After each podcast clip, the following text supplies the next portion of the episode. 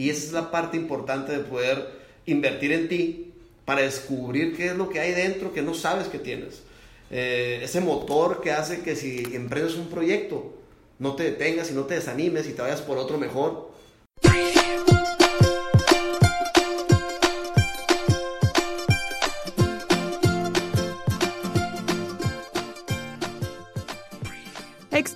Aprendiz es el podcast sobre educación no tradicional para tu crecimiento personal. Experto Aprendiz son herramientas e inspiración para tomar el control de tu educación y dirigirte a lograr tus sueños. Exploraremos los caminos no tradicionales con los que puedes educarte para lograr tus metas y llamado de vida. Porque aprender es una aventura que dura toda la vida, lo mejor es estar bien equipado.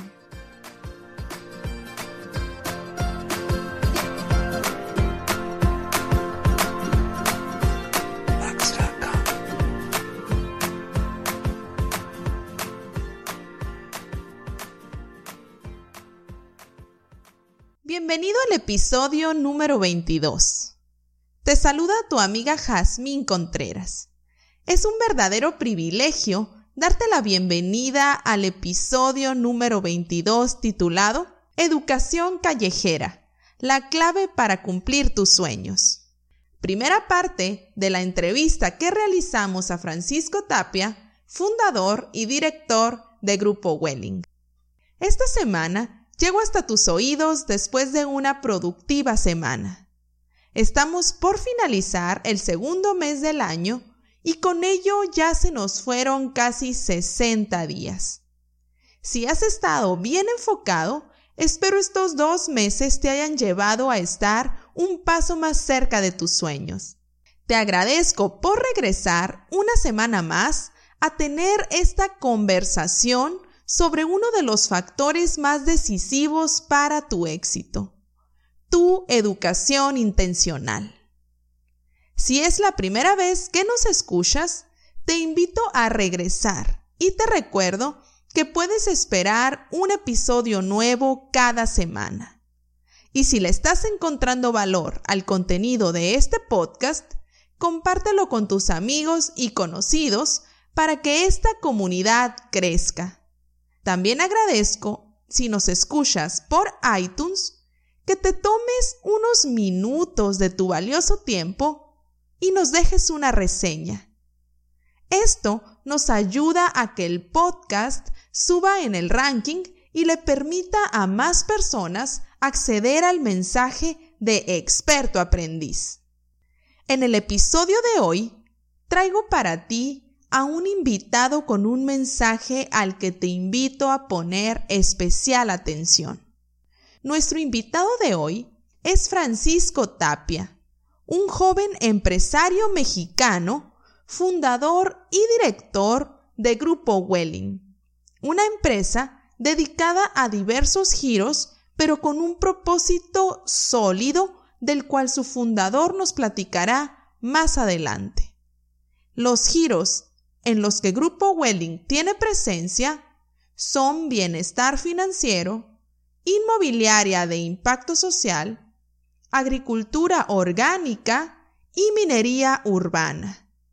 Y aquí te invito a detener el episodio e ir y buscar en tu navegador el sitio en Internet de esta empresa. Te dejo la liga en las anotaciones del programa. Explora su sitio web para que conozcas un poco más de la empresa que dirige Francisco Tapia, quien en este episodio será nuestro maestro.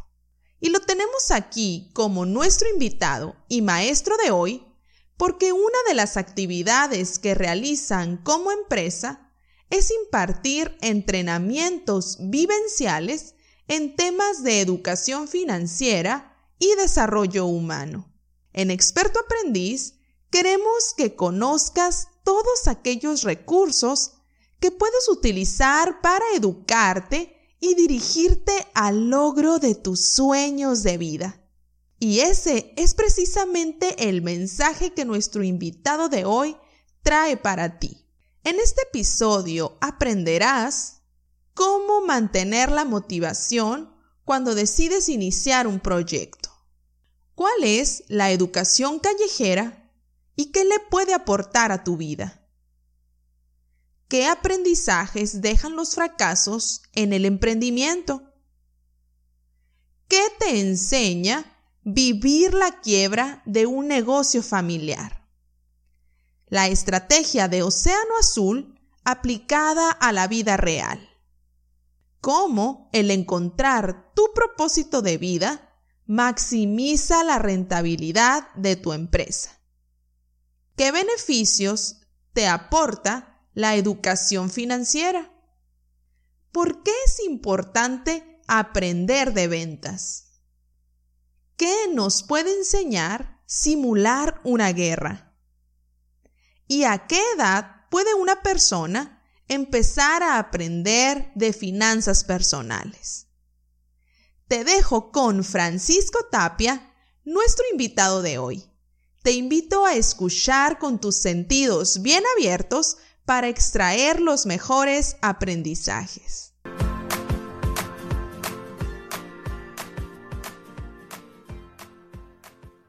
Es un gusto, Francisco, tenerte aquí en este espacio de experto aprendiz. Muchas gracias por el tiempo que nos dedicas. Para irte conociendo un poco más y para que la audiencia te conozca un poco más, platícanos quién es Francisco Tapia, cuáles son sus valores y cuál es tu llamado de vida. Muy bien, eh, pues eh, gracias por la entrevista. Yo siempre estoy abierto a todo este tipo de espacios que permitan, pues eso, ¿no?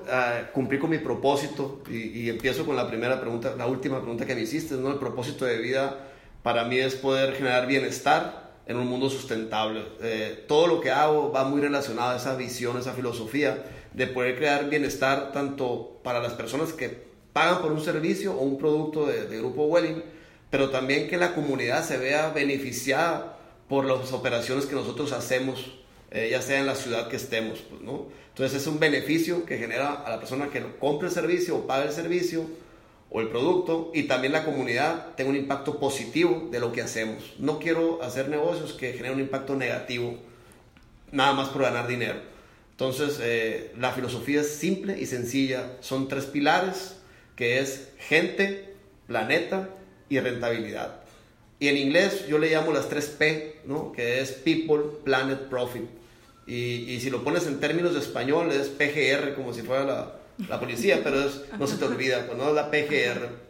Queremos planeta, gente y rentabilidad.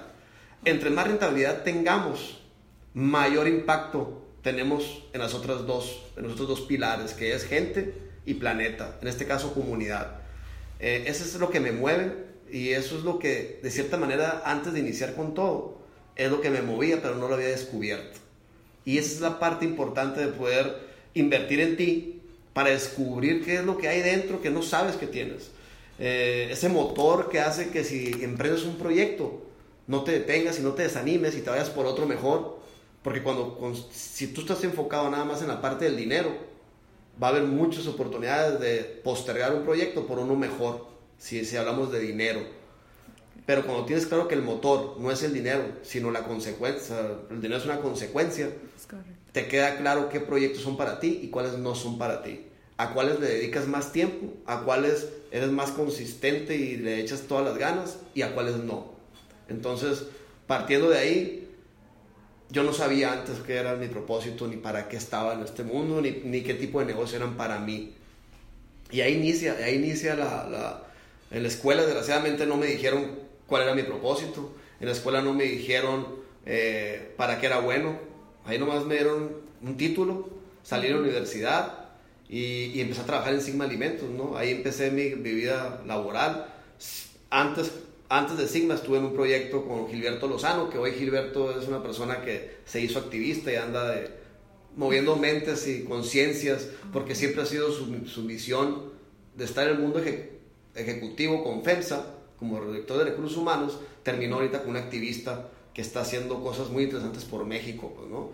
Yo empecé con él eh, haciendo una empresa de consultoría, ahí fue mi, fui, fue, fue mi primera experiencia antes de Sigma, y me salgo de ahí, me voy a Sigma, y después de ya tener casi tres años de experiencia laboral, fue cuando cae en mis manos un libro y es donde empieza la educación fuera, mi educación eh, callejera, le puedo decir yo, que no es oficial, en donde me empiezo a dar cuenta de cosas que no aprendí en la escuela.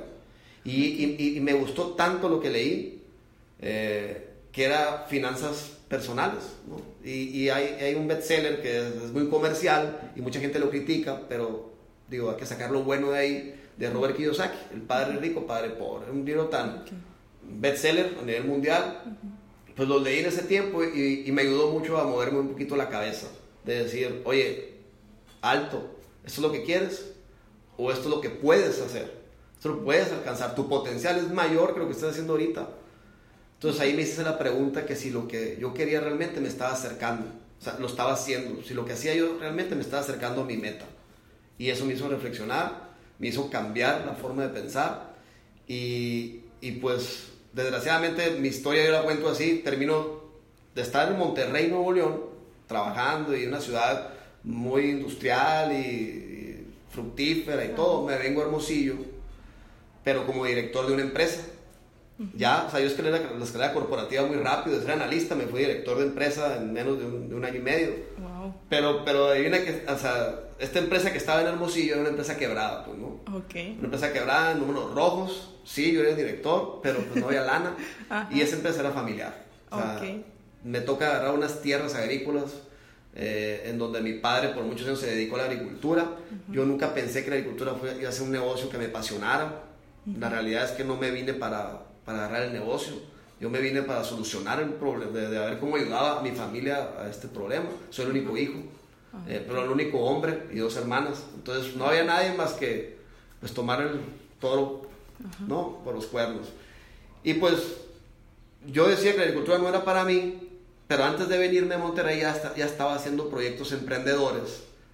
uno de mis primeros proyectos emprendedores ya los andaba haciendo en, en Monterrey. Fracasó el primero, que era monitorear vending machines por medio de internet. Eh, que ahí me puedo ir una hora hablando. Bueno, fue el primer intento de, emprender algo muy innovador, pero que las máquinas expendedoras de México no estaban preparadas para lo que yo traía. Era una, un chip de un amigo de una práctica profesional que hice en Londres y que íbamos a meter en los, en los aparatos de máquinas, con todo el apoyo de FEMSA y con todo el apoyo de ARCA para que lo hiciera, pero las máquinas eran, eran obsoletas para el chip no estábamos en la tecnología en el 2003, 2004 para eso. Ok, entonces ahí se acabó el proyecto, en una incubadora de empresas del TEC que decían que la incubadora de, de, 10 proyectos que llegaban, el 70% salían operando exitosamente. Yo fui el 30%, pues no. o sea, yo salí, no salí a operar, pues no. Fracasó antes de la primera prueba piloto que hicimos. Después, una vez que entras en esa tendencia de querer emprender algo, es como cuando fallas una canasta, quieres volver a tirar para echarla. Bueno, pues yo, yo quería volver a tirar la canasta y entró un proyecto de sembrar chía para Pepsi, para crear una bebida energizante de, Pepsi, con, un, con, un, con un mentor que era de Procter Gamble. Con esas personas, todas las personas que vienen de esa compañía tienen un chip muy fregón.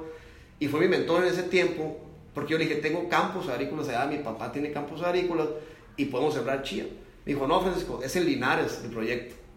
Ah, bueno, pues, y terminé metiéndome en la agricultura cuando yo pensé que nunca me iba a gustar, sembrando, sembrar chía para Pepsi. El proyecto fracasó porque Pepsi dejó el proyecto, no quiso hacer la chía en ese momento, no fue rentable y pues otro, otra ilusión más que se cae. Cuando se cae esa ilusión fue cuando mi papá estaba ya en graves aprietos y me vengo como director, como decía ahorita. Okay. Y ahí me cayó el 20 en un consejo, el mejor consejo que alguien me pudo haber dado, pues, ¿no? Eh, una persona cercana a mí me dice, Francisco, tú quieres inventar el hilo negro.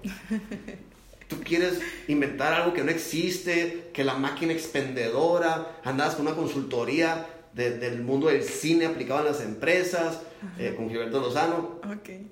Andabas, andabas con esto de la chía para Pepsi. Me parece muy bien que quieras innovarme. Pero tienes allá en, tu casa, en Hermosillo, hay un campo que se está muriendo, me Y tu papá no te quiere decir nada, pero a lo mejor te necesita. Y aquí es cuando me quiero, ¿no? Porque llegas aquí y ves una situación bastante difícil. Tu mamá, o sea, viendo que no tiene, o sea, todo empeñado, eh, que, que, se, que se deben muchas cosas, que no había dinero ni para, para comida, a veces no había. Y, y, ahí, y la escuela no te prepara para eso, pues, ¿no? Mm, no, no, yo no estaba preparado para una situación de yo, yo, no, yo no era agricultor, yo no conocía la técnica, yo no conocía muchas cosas. Yo nomás veía que había llamadas de cobradores todos los días, que mi papá ya no contestaba los teléfonos. Y, ¿y qué haces, pues, no? Y, el, y, el, y, las generaciones nuevas con las viejas es bien difícil mucho de ser macho. Yo venía con muchas cosas, pero aquí no podía aportar mucho porque no conocía. Me iba a lo básico y ahí fue cuando dije, ¿para qué me preparé? Pues, ¿no? Uh -huh. Estoy ante una situación real. ¿Qué puedo hacer? Pues, ¿no? Y ahí entró otra vez más un segundo libro que cambió mi vida. El primero fue algo de finanzas. Y el segundo, casualmente, es de finanzas. El hombre más rico de Babilonia. Lo leí, es un libro muy chiquito. Y una vez más me dio la luz o la esperanza que, que, que, que debes de tener y la fortaleza espiritual adentro para tomar el negocio y no nomás venderlo y salirte, pues, ¿no? Y, y ahí habla mucho de lo que tenía que hacer.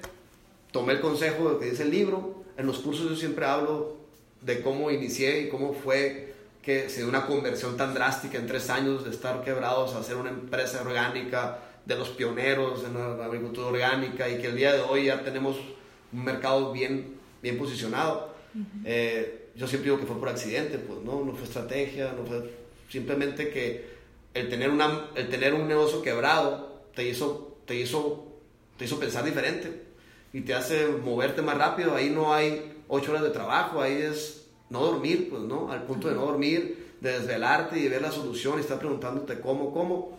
Pues así fue, ¿no? Así, así fue como nació el orgánico. Eh, la gente decía que los tapia estaban quebrados allá, que no había dinero para producir la uva que teníamos. Y de broma en broma, pues llegó un productor diciendo que decían, los tapias son orgánicos porque no le meten nada y ahí está la uva. O sea, sin meterle nada, es natural, pues no, se da solo, son orgánicos. Y el térmico orgánico hace 12 años, hace 13 años no era tan común.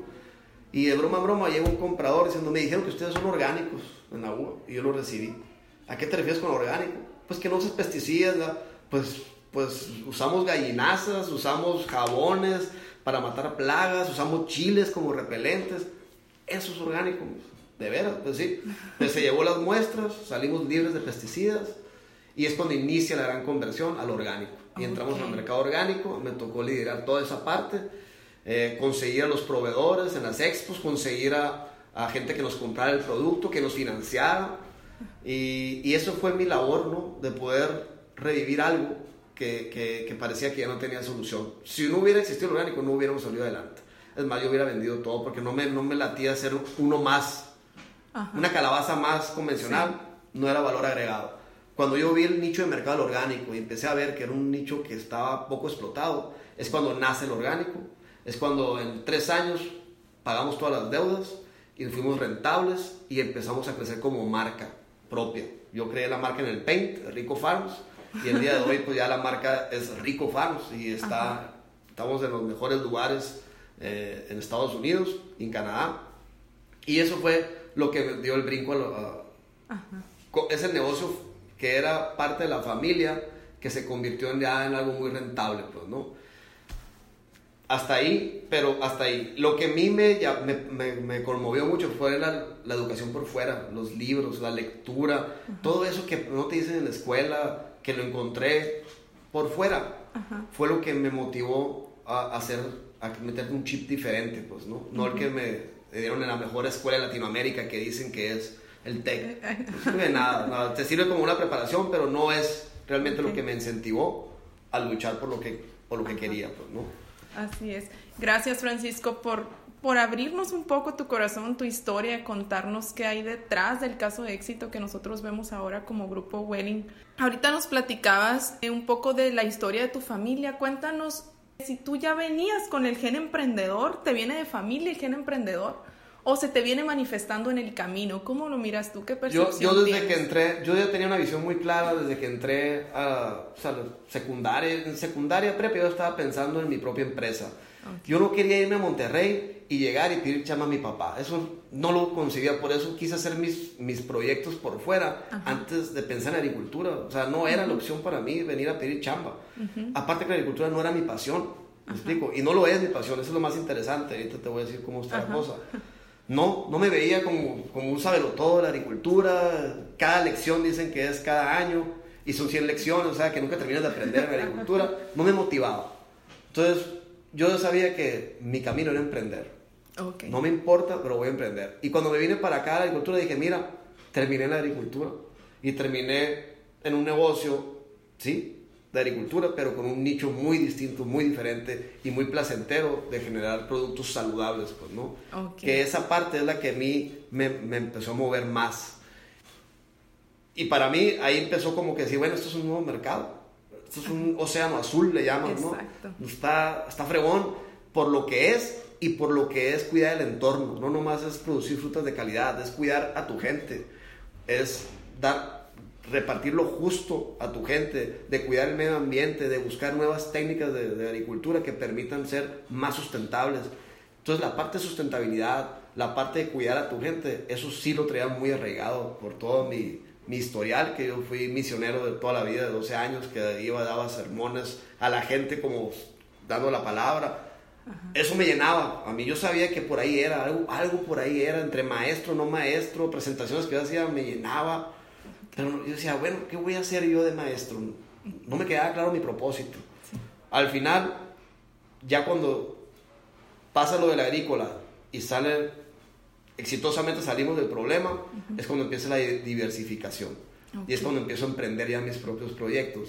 Y emprendo con un negocio de juguetes, que era en su momento mi, cuando estaba en el hoyo, mi única, mi única distracción era un helicóptero de control remoto, pues, ¿no? Y, y era tanta esa afición que terminé con un psicólogo porque me preocupé que le dedicaba muchas horas al helicóptero, a volarlo, a volarlo, a volarlo, perfeccionarlo, uno más grande, más grande, y me costaba mucha lana también. Pues ahí fue cuando dije, me, me, dice el psicólogo, saca algo bueno de esto. Y fue cuando dije, un negocio de helicóptero. Y me, junté con un amigo que, que, que, él le gustan los aviones, helicópteros, y creamos Stream Toys en el 2009.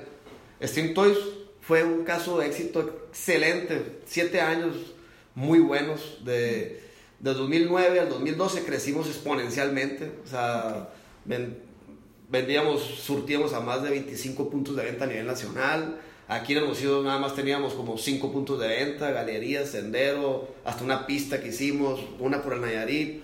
Fue un fenómeno los helicópteros, pusimos de moda los aviones, helicópteros, después los carros de gasolina, pusimos tendencias, el negocio, y ahí entran los primeros, los primeros aprendizajes. El negocio fue muy fructífero, pero si hubiéramos tenido asesores, si hubiéramos tenido gente que nos guiara en el camino, no mentores. hubiera mentores, no hubiera fracasado. Fracasó ¿por qué? ¿Por qué cerró? Acaba de cerrar el año pasado. ¿Por qué cerró? Porque la pasión de los socios y de los dueños se acabó. Cuando dejamos de volar, de jugar con los juguetes, no supimos poner a alguien que sustituyera esa pasión o que lo tuviera mayor que nosotros. Entonces el negocio empezó a mermar. Nos salimos del negocio antes de tiempo. Y ese es un aprendizaje muy grande. Hicimos franquicias, abrimos una en Perú, abrimos una en Tijuana, abrimos varias franquicias pero el modelo no pudo llegar a su réplica sólida, consolidación sólida. Es, es, es, una, entonces ahí empieza el emprendimiento que fue muy bueno, pero después cae.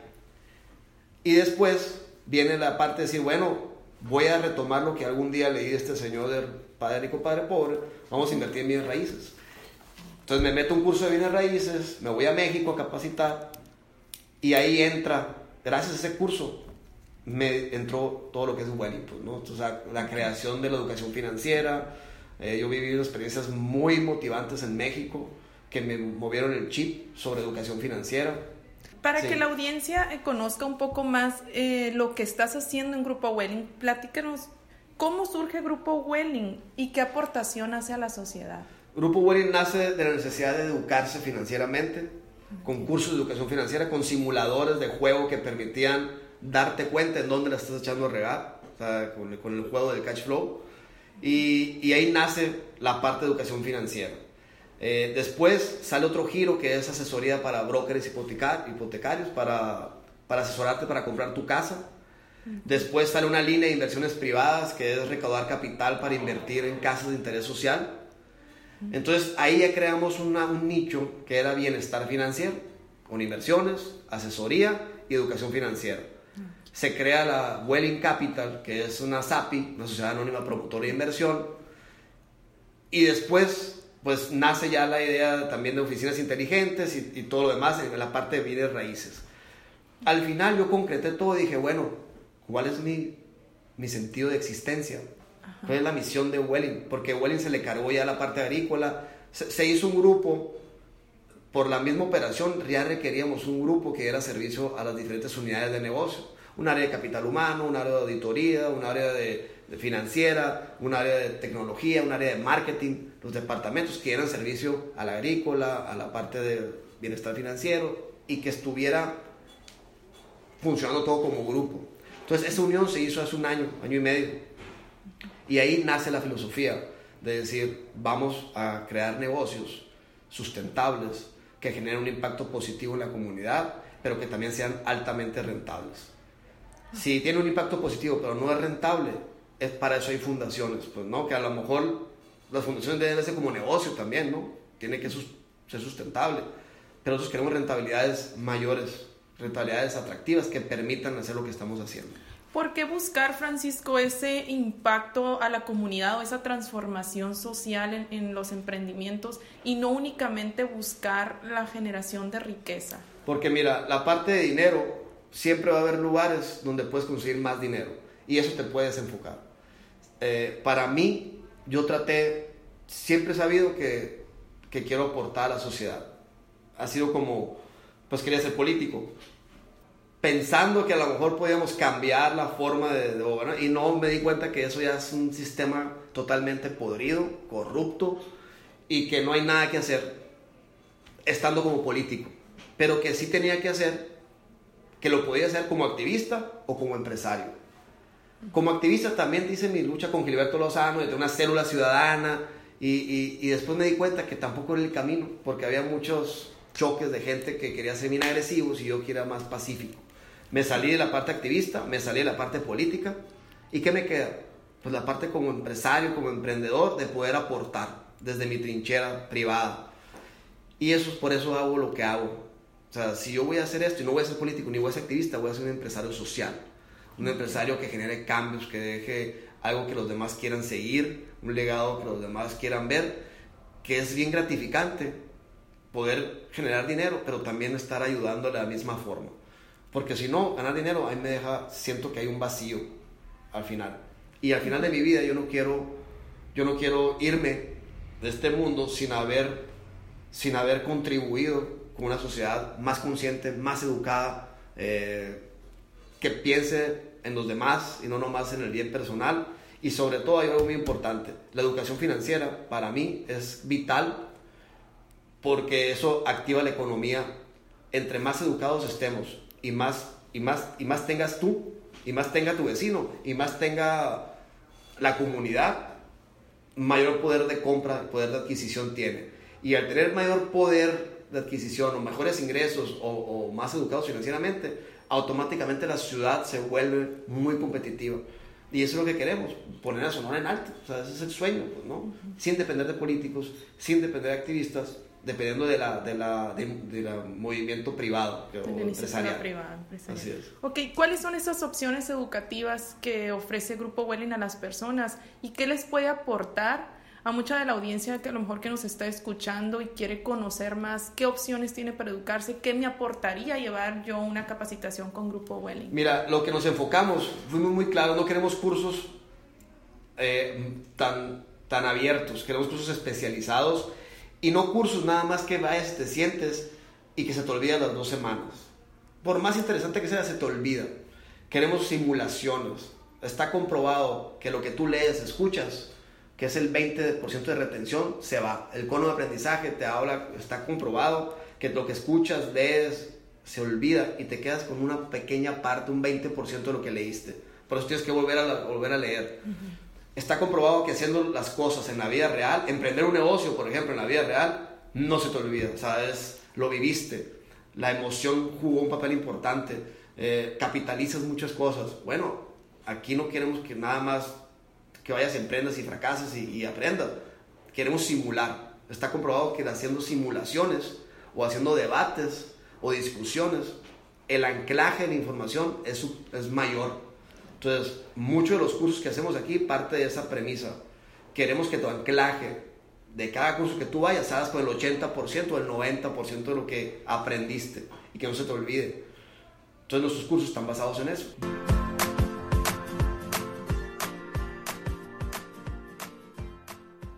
Aquí llegamos a la primera parte de la entrevista. Sin duda, un excelente material de estudio. Espera el próximo episodio donde hablaremos sobre las opciones educativas que ofrece Grupo Welling y cómo pueden impactar tu vida y tu futuro. También Francisco nos platica cómo fue que descubrió su propósito de vida. Me despido, no sin antes dejarte con una pregunta. ¿Cuál es tu llamado de vida? Mándame tus respuestas a reto expertoaprendiz.gmail.com. Estaré encantada de poder conversar contigo. Que tengas una semana llena de aprendizajes y la valentía para construir tu propio camino. Permite que el mundo sea tu salón de clases. Vive, aprende y crea. Conviértete en un experto aprendiz.